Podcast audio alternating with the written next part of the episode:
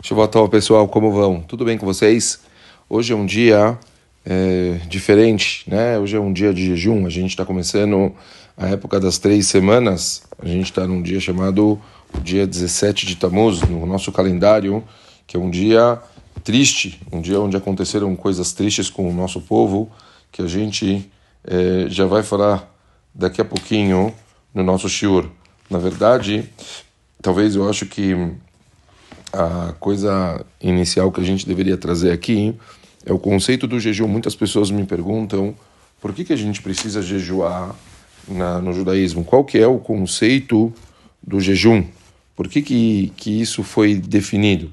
Então a gente sabe que o Rambam ele traz nas Alachot de Ta'anit que as pessoas é, elas têm que lembrar de datas tristes e têm que pegar ó, uma oportunidade nessas datas tristes de conseguir lembrar do que aconteceu, sentir pelas coisas que aconteceram e a partir do momento que as pessoas elas vão eh, lembrando e vão começando a sentir e como a gente pode sentir? Jejuando. As pessoas tipo se sentindo mal assim fazendo um, um sacrifício um esforço passando por momentos de dificuldades e lembrando de tudo o que aconteceu no passado, essas pessoas elas devem ter o que a gente chama de torerut, de techuvá. Assim escreve o Rambam em Alachot Ta'aniot, no Perek Aleph. Ele fala que todo o inyan dos decretos dos jejuns pelos sábios foi fazer com que as pessoas mais se sentissem mal, se lembrassem do que aconteceu e a partir daqui as pessoas elas mudassem, se arrependessem, fizessem techuvá. Então, todo o inyan, na verdade, dos jejuns, são as pessoas elas terem uma uma uma diminuição de, de, de, alegria, as pessoas terem uma reflexão, vamos falar assim, baseado nos fatos do passado, e assim essas pessoas elas conseguissem, por meio desse arrependimento, essas pessoas elas pudessem bemet mudar os atos delas e não fazerem mais. E a gente sabe que o dia de hoje, como escreve na Mishnah de Masechet Ta'anit, está escrito o seguinte: Cinco coisas aconteceram com os nossos antepassados no dia 17 de Tammuz. E quais foram as coisas que aconteceram no dia 17 de Tammuz? As tábuas foram quebradas, ou seja, Nishberu Aluhot, aconteceu a história em Moshe Rabbeinu, quando tinha descido do Har Sinai com as tábuas e viu o bezerro de ouro, naquele momento está escrito que Moshe Rabbeinu quebrou as tábuas, certo?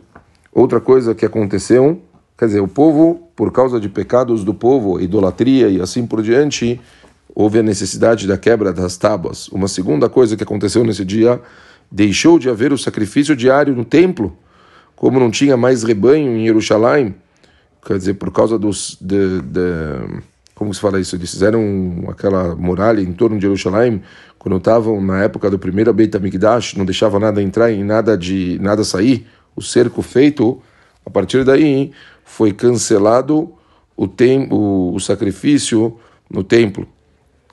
Outra, terceira coisa, as muralhas na cidade de Jerusalém elas foram derrubadas pelos romanos, está escrito, certo? E assim eles conseguiram entrar na cidade três semanas antes da destruição do Beit HaMikdash, no segundo Beit HaMikdash.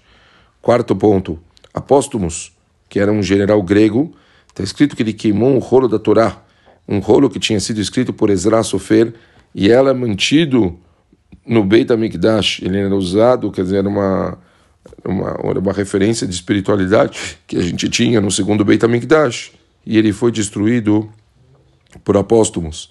Quinto ponto, foi colocado uma estátua de idolatria dentro do prédio do Beit HaMikdash, no Eichal, certo?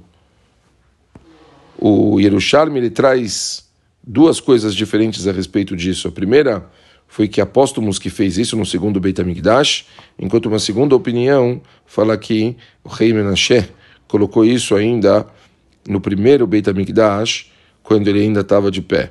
Então, olhem que interessante. Todas essas desgraças aconteceram no, nesse dia e, portanto, é um dia considerado muito triste na nossa história.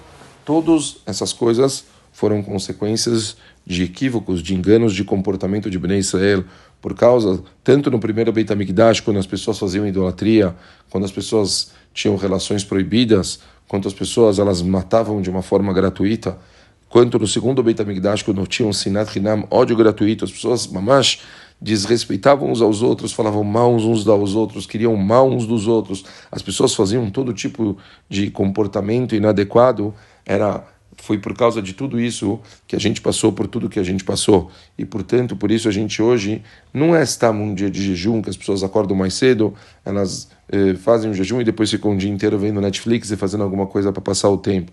É um dia de reflexão, é um dia de pensar, é um dia de refletir se a gente tem alguma coisa que a gente pode começar a mudar. Bemeta agora vão começar as três semanas de luto que a gente tem na nossa história até terminar no dia do Tisha no nono dia de Ava, onde aconteceu a destruição dos dois templos. Então, Mehmet é uma oportunidade da gente agora tentar, de alguma forma, melhorar o nosso comportamento, tentar, de alguma forma, repensar nas coisas, pensar em mudanças, e assim, Bezerra Hashem, a gente possa não ter mais desgraças nem tristezas, e sim somente alegrias para nós, para nossa família e para o nosso povo. Um beijo grande para todo mundo e ótimo dia. Bessuroto, Tovoto, boas notícias. Valeu, pessoal.